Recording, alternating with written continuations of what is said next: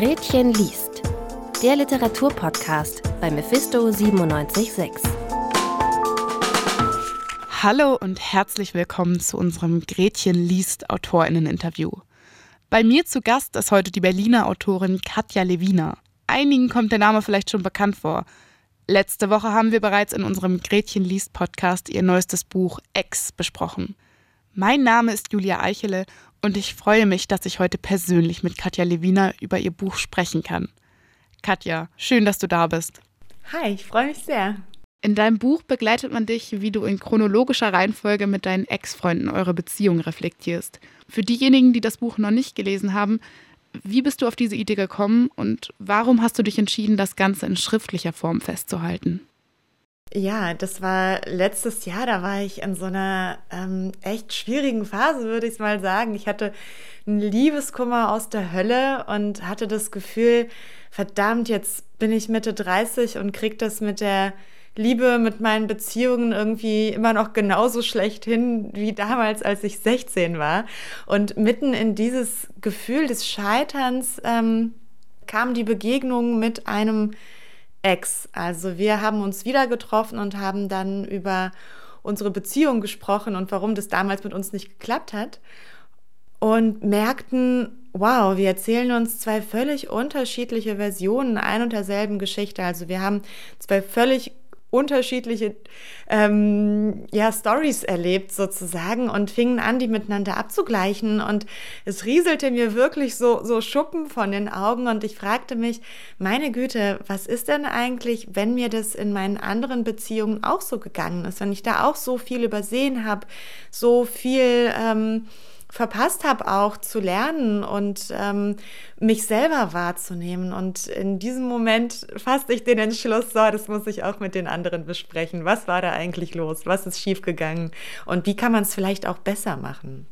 Und das andere, was du gefragt hattest, war ja, warum ich das ähm, schriftlich festgehalten habe. Dazu muss ich sagen, ich habe ja zum Glück den besten Beruf der Welt, was das angeht, dass ich einfach alles, was ich selbst erlebe, äh, auch ja, schriftlich festhalten kann, beziehungsweise für andere zugänglich machen kann. Das ist für mich eine super therapeutische Sache gewesen, ähm, das auch niederzuschreiben. Das kennen ja auch Menschen, die Tagebuch schreiben ähm, oder sich anderweitig irgendwie verewigen. Aber es ist auch einfach eine total gute Story. Das war mir in dem Moment schon bewusst, wo ich äh, beschlossen habe, das zu machen. Und gute Stories sollte man ja auch einfach nicht für sich behalten. Hat denn auch deine Krankheit, die sprichst du ja auch einmal kurz im Buch an, deine Motivation, das Buch zu schreiben, irgendwie beeinflusst? Absolut. Ja, das habe ich eben gerade nicht erwähnt. Also in diese Zeit des Liebeskummers fiel auch ähm, die Diagnose einer unheilbaren Herzerkrankung, bei der die Lebenserwartung auch total ungewiss ist. Also ich kann damit äh, total alt werden, aber ich kann auch im Grunde jederzeit am plötzlichen Herztod sterben. Da kann man sich ein bisschen gegen wappnen, aber äh, so richtig garantieren kann einem auch niemand, äh, dass man tatsächlich überleben wird mit der Geschichte. Und ähm, diese Idee, dass wir sterblich sind und dass wir nicht unendlich viel Zeit haben, ein wundervolles Leben zu führen oder uns zu entwickeln oder zu verwirklichen oder die Dinge zu tun, die wir tun wollen, ähm, die kennen wir ja alle. Aber in so einem Moment, wo man so eine Diagnose bekommt, wird es erst wirklich spürbar und wirklich anfassbar. Und natürlich hatte ich den Impuls, ähm, eben kein Bullshit mehr in meinem Leben zu veranstalten und ähm, das mit der Liebe dann doch vielleicht irgendwie ein bisschen besser hinzukriegen und mich nicht mit beschissenen Beziehungen, Liebeskummer und so weiter rumzuplagen, weil davon hatte ich wirklich viel in meinem Leben. Du schreibst in deinem Buch ja über dein eigenes Leben, wie wir ja schon festgestellt haben, und teilst den LeserInnen damit ja auch deine intimsten Gedanken wirklich mit.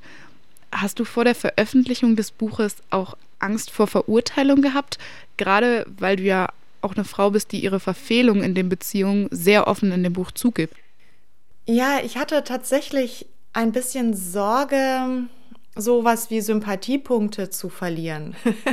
also die habe ich mir selber gegenüber ja auch verloren, das muss ich sagen. Denn ähm, ich wurde ja mit sehr, sehr viel Verletzungen konfrontiert mit den, also von den Männern, ähm, die ich getroffen habe. Ich habe, äh, glaube ich, ganz schön gewütet in meinen Beziehungen und ähm, ja, viel, viel Schmerz hinterlassen auch. Und es war schwierig, das in Einklang zu bringen mit meinem eigenen Selbstbild, weil ich glaube, das kennen alle, dass, dass ähm, wir viel denken, ja, wir sind irgendwie korrekt und wir sind liebenswert und wenn wir uns irgendwie mal daneben verhalten, dann ist es schon nicht so schlimm oder beziehungsweise dann hatte das diesen und jenen Grund. Also wir finden immer auch Rechtfertigungen für, für unser Fehlverhalten.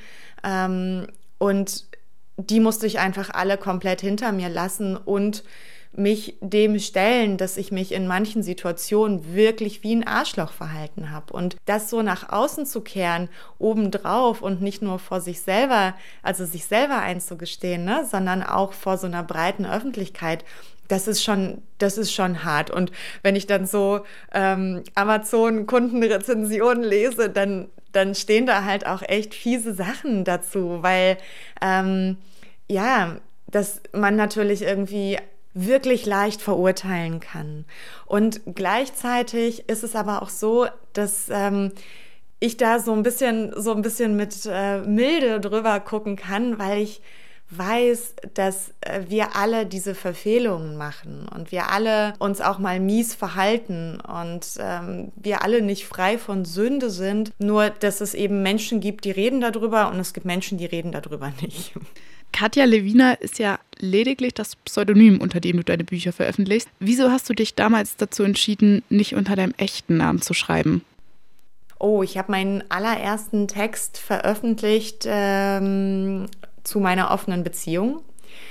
Und damals war das eigentlich ein super schwieriges Thema noch. Also das ähm, hat sich in den letzten Jahren komplett verändert, würde ich sagen. Aber damals war das echt noch so ein, uh, boah, da traut sich mal jemand, ähm, so eine Angelegenheit. Und ich hatte wirklich auch Panik, dass eines Tages irgendein zukünftiger Arbeitgeber oder eine Arbeitgeberin ähm, das lesen könnte oder noch schlimmer mein Vater oder so etwas, mein Schwiegervater, oh bloß nicht.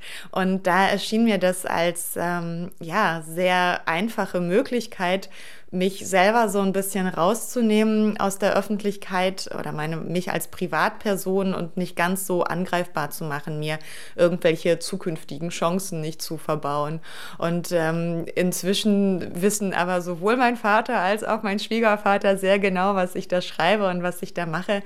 Ähm, aber der Name ist geblieben und das ist eigentlich sogar sehr schön, weil gerade wenn man über solche Themen wie Beziehung und Sexualität schreibt und jetzt nicht unbedingt ähm, sagen wir eine Mainstream-Meinung äh, vertritt, ist es einfach super viel angenehmer zu wissen, da gibt es äh, ein Bollwerk zwischen mir und der Öffentlichkeit und irgendwelche creepy Typen können mich jetzt nicht so einfach anrufen oder vor meiner Tür stehen oder mich, mich finden einfach, weil ähm, du kannst dir vorstellen, die Nachrichten, die ich bekomme, sind auch manchmal sehr eindeutig und manchmal auch sehr unangenehm.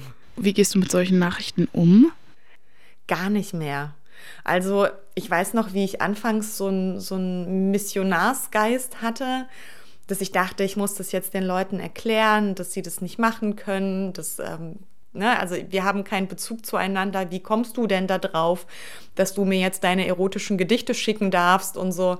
Aber inzwischen ignoriere ich das einfach knallhart weg. Ich habe auch nicht mehr so viel Zeit. Du widmest jedem deiner Ex-Partner ein eigenes Kapitel in deinem Buch. Ex-Freund Nummer 10 möchte ja sogar gar nicht mit dir reden. Waren die anderen Ex-Freunde sofort einverstanden, ein Teil des Buches zu sein? Nein. also gerade anfangs also die ersten beiden, da hat das äh, wirklich viel Überredungskunst gekostet, äh, die überhaupt dazu zu bringen. Und das hat mich wahnsinnig gewundert in dem Moment, weil das auch wirklich lange her war schon. Ne? Also der erste passierte vor 20 Jahren und ähm, da hatten wir uns zwar verabredet zu einem Treffen und das sagte er aber irgendwie ein paar Tage vorher ab, weil er meinte, nee, er hat irgendwie noch zu viel Groll. Das kann er jetzt nicht machen. Und ähm, ja, immerhin haben wir noch telefoniert. Und das zweite Treffen war so ähnlich. Das war kurz danach, also lag dann irgendwie auch 19 Jahre zurück oder so. Und auch der sagte mir quasi, weiß ich nicht, eine Stunde vor unserem Date einfach ab. Und am Ende hat es dann doch noch hingehauen. Ich habe ihn doch noch getroffen. Aber es fühlte sich anfangs wirklich an, als ob das ein sehr, sehr zähes Projekt werden würde. Und ich war heilfroh, dass es danach leichter wurde und sich wirklich alle mit mir treffen wollten, bis auf Nummer 10. An einigen Stellen, finde ich, merkt man auch, wie sich alte Abneigungen oder Streits in einem Gespräch miteinander auflösen. Und mit einigen der Männer hast du dir vorgenommen, auch weiterhin den Kontakt zu halten. Inwiefern hat das geklappt? Er hat geklappt tatsächlich. Also ich habe mit fast allen noch Kontakt. Sei es äh, über, über WhatsApp, dass wir irgendwie Neuigkeiten austauschen oder irgendwie uns sporadisch mal hin und her schreiben. Oder sei es auch tatsächlich, dass da neue Freundschaften entsprungen sind. So, das war auch super cool. Auf meiner Buchpremiere, die jetzt vor ein paar Wochen war, waren dann auch tatsächlich einige von denen und haben sich total gefreut, dass ich dann die Kapitel von denen vorgelesen habe und so. Und hinterher haben wir noch was zusammen getrunken. Also da sind wirklich äh, schöne, zarte Freundschaftspflänzchen entstanden und ich bin wahnsinnig glücklich darüber, weil das ist viel, viel mehr, als ich zu hoffen gewagt hatte. Ich ging ja an diese Sache hinein mit so einem mit so einer Idee von, ja, jetzt lerne ich was über mich und ähm, jetzt komme ich irgendwie weiter. Und es war ja im Grunde auch ein bisschen so eine egoistische Idee, weil ich habe ich hab gedacht, so ich, ich benutze sozusagen diese alten Beziehungen, um selber weiterzukommen. Aber ich habe viel, viel mehr bekommen, weil auf der einen Seite haben wir ähm, beide davon profitiert, also jeweils immer, weil wir tatsächlich in so eine Versöhnung kommen konnten oder in so einen Abschluss von etwas, das irgendwann stattgefunden hat, aber niemals den Rahmen bekommen hat äh, von uns beiden, dass wir damit irgendwie so richtig abschließen konnten. Mm, und es war immer so eine, so eine Nähe dort, so ein, so ein Verständnis, so eine Intimität. Und ich meine jetzt nicht eine physische Intimität, ne? aber es war, ähm, es ist immer so ein, so ein Ach, schön daraus geworden. Und ähm, ja, und jetzt habe ich tatsächlich einige von denen in mein, in mein echtes, in mein Heute-Leben mit hineinretten können. Und das ist wirklich großartig, weil es sind alles tolle Menschen. Ich habe sie irgendwann geliebt oder zumindest sehr gemocht. Und es hatte ja auch einen Grund. Du hast es gerade schon so ein bisschen angesprochen, dass deine Ex-Partner auch bei deiner Buchpremiere waren. Dann haben sie wahrscheinlich auch dein Buch gelesen. Haben sie da dann nochmal mit dir drüber gesprochen? Also, die meisten von Ihnen haben das Buch erst bekommen, als die Buchpremiere war, weil die war ganz, ganz frisch nach Erscheinen. Aber sie haben alle ihr eigenes Kapitel lesen können oder zumindest die, denen, denen das wichtig war. Das waren nicht alle, manche sagten auch einfach, ja, ja, schreib einfach, wird schon irgendwie stimmen. Aber es war mir total wichtig, dass, wenn Sie das gerne möchten, dass Sie lesen können, wie ich das aufgeschrieben habe, weil ich kenne das sehr, sehr gut. Ähm, zum Beispiel, wenn über mich was geschrieben wird, irgendwelche Interviews oder Texte von mir veröffentlicht, also über mich veröffentlicht werden, dann ähm, habe ich oft das Gefühl, so, oh, das hätte ich jetzt so aber irgendwie nicht geschrieben oder das habe ich so nicht gesagt oder nicht gemeint oder so. Ne? Also ähm, es ist total wichtig gewesen, auch für unser Vertrauensverhältnis und auch für ihre Öffnung für das ganze Projekt, dass sie jederzeit wussten, ich werde sie nicht schlecht darstellen oder nicht falsch darstellen. Ähm, genau, und deswegen, deswegen haben sie es gelesen und konnten an einigen Stellen auch sagen, so hier bitte nicht und da mal ein bisschen anders. Vor allen Dingen auch dafür, dass sie sich geschützt fühlten vor der Öffentlichkeit. Ähm, ich habe sie alle durchweg äh, anonymisiert. Also ich habe Dinge verändert, äh, Berufe, Aussehen, Orte, so dass niemand, der es nicht äh, jetzt total drauf anlegt, äh, auch zurückverfolgen kann. Gerade an deiner Beziehung mit Paolo, auch unter einem Pseudonym, erlebt man ja sehr gut, wie du durch die Gespräche deine alten Beziehungsmuster und dein eigenes Bindungsverhalten reflektierst. Gegen Ende von Ex hatte ich dann fast das Gefühl, dass du die Muster der Vergangenheit komplett durchbrochen hast. Ich stelle mir aber vor, dass es ja doch eher ein langer und anstrengender Prozess ist, sein Verhalten so grundlegend zu ändern. Hat sich deine innere Einstellung zu Bindung und Beziehung auch langfristig geändert? Also die Arbeit am Buch ist ja jetzt so ein halbes Jahr etwa abgeschlossen. Und wenn ich mich vergleiche in meinem Beziehungsverhalten heute mit dem, wie das vor anderthalb Jahren war, als ich damit begonnen habe, dann würde ich tatsächlich sagen, ich bin ein komplett anderer Mensch geworden.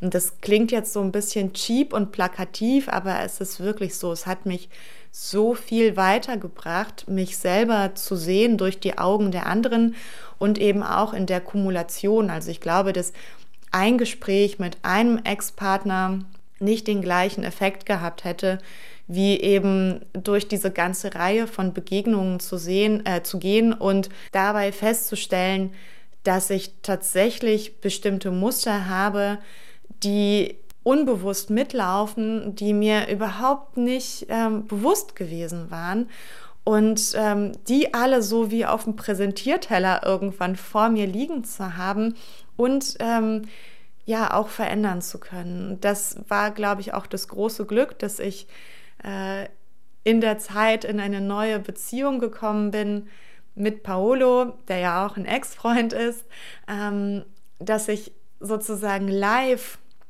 mit ihm zusammen über diese Dinge reflektieren konnte. Er deswegen auch super aufmerksam ist, was diese ganzen Muster angeht und dessen auch gewahr ist.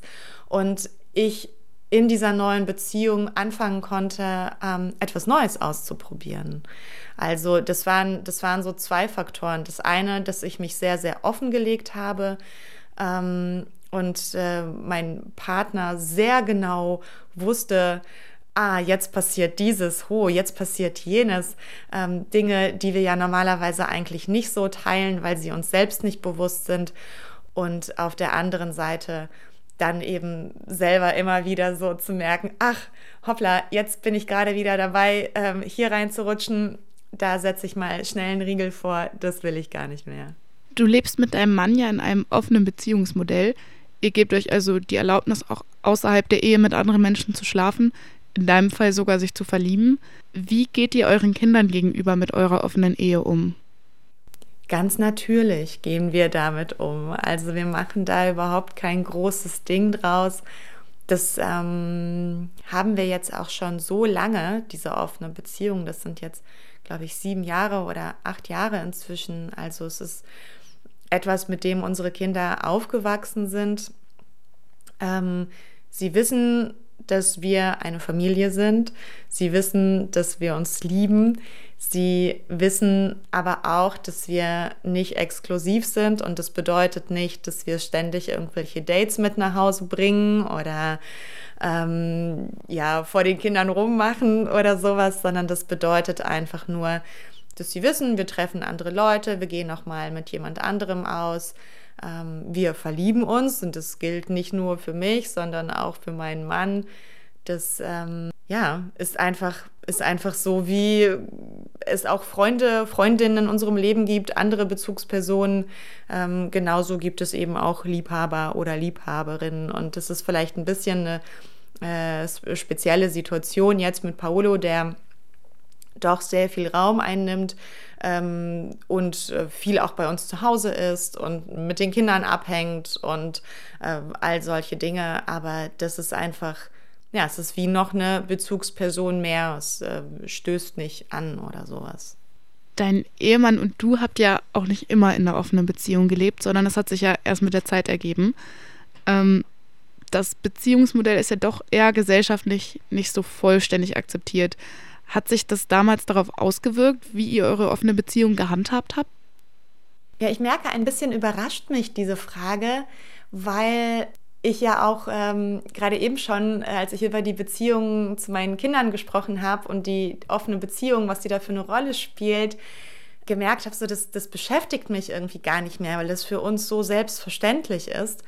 Ähm, wir reden da ganz offen drüber, also wir gehen da jetzt nicht hausieren oder so, ne? Also das ist nicht das Erste, was ich sage, wenn ich mich irgendwo vorstelle. Hallo, ich bin Katja und ich lebe in einer offenen Beziehung. Das hier ist mein Mann übrigens, er schläft auch mit anderen. Aber wenn das Gespräch darauf kommt oder wenn ich sagen muss, wo er heute Abend ist, dann sage ich das auch. Also das ist überhaupt gar kein Thema. Anfangs war das vielleicht sogar noch ein bisschen anders. Da war ich so fasziniert davon, dass man zusammen sein kann, wirklich sich lieben kann und auch noch mit anderen Menschen interagieren. Ähm, und ich meine, das nicht zwangsläufig sexuell. Also offene Beziehung heißt ja auch irgendwie, dass man sich erlaubt zu flirten, dass man sich erlaubt, mit anderen Leuten irgendwie loszuziehen, sich irgendeinen anderen Input zu holen und so weiter.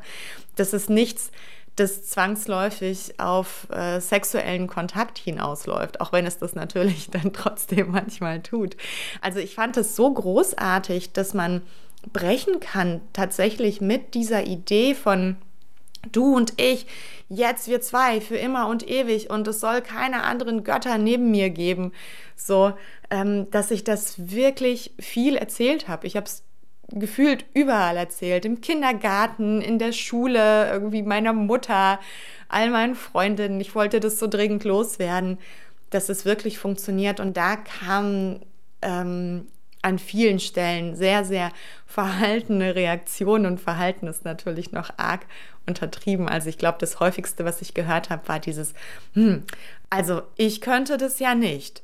Und ähm, damit ist nicht gemeint, dass die Person das nicht kann, sondern dass das eigentlich ähm, ja sofort so eine Abwertung ist von, ja, was ihr da macht, ist eigentlich falsch.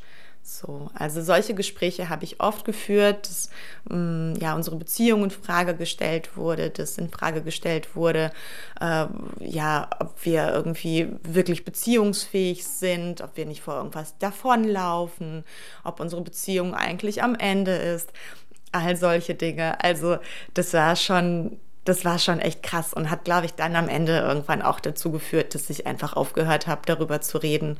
Eine letzte abschließende Frage habe ich da noch. Du wurdest in deinen Gesprächen mit den Ex-Partnern ja mit teilweise sehr schwierigen Erkenntnissen über dich selbst konfrontiert. Was würdest du denn all denjenigen mit auf den Weg geben, die ebenfalls ihre Beziehung reflektieren wollen? Ich würde sagen, der Versuch, Schmerz zu vermeiden, ist äh, auch immer der Versuch, Erkenntnis zu vermeiden. Also tatsächlich war das wirklich das härteste halbe Jahr, das man sich vorstellen kann, als ich all diese Männer getroffen habe und mich dem ausgeliefert habe, was schiefgegangen ist, was ich falsch gemacht habe, aber auch was sie falsch gemacht haben. Also ich habe mich ja auch sehr diesem alten Schmerz, den ich erlebt habe und der plötzlich wieder sehr, sehr real wurde, hingegeben. Also das ist wirklich nicht ganz ohne gewesen. Und ich kann mich erinnern, ich war eine Zeit lang wirklich ein ganz schönes Wrack. so, also die liefen mir sehr, sehr nach, diese Treffen. Und trotzdem würde ich sagen, die waren diesen ganzen Schmerz wirklich hundertmal wert, weil ich habe so viel mehr daraus gewonnen, als ich da investieren musste. Und so sehr, wie sich meine Beziehungen jetzt verändert haben oder meine Muster und so sehr, wie ich mich selber verändert habe, nachdem ich durch diese ganze Leidensperiode durchgegangen bin, würde ich sagen, auf jeden Fall machen, scheiß auf den Schmerz. Die Erkenntnis ist es wirklich allemal wert. Das war Katja Lewina zu ihrem Buch Ex. Ich bedanke mich sehr herzlich für das Gespräch, Katja. Ja, tausend Dank dir. Es war sehr schön. Falls ihr gerne noch mehr über Ex von Katja Levina erfahren wollt, hört gerne in unsere Podcast-Folge der letzten Woche rein. Da sprechen meine Kollegin Solveig Luft und ich noch einmal über unsere persönlichen Eindrücke von Ex. Das war's dann auch schon wieder. Vielen Dank fürs Reinhören und bis zum nächsten Mal. Gretchen liest. Der Literaturpodcast bei Mephisto 976.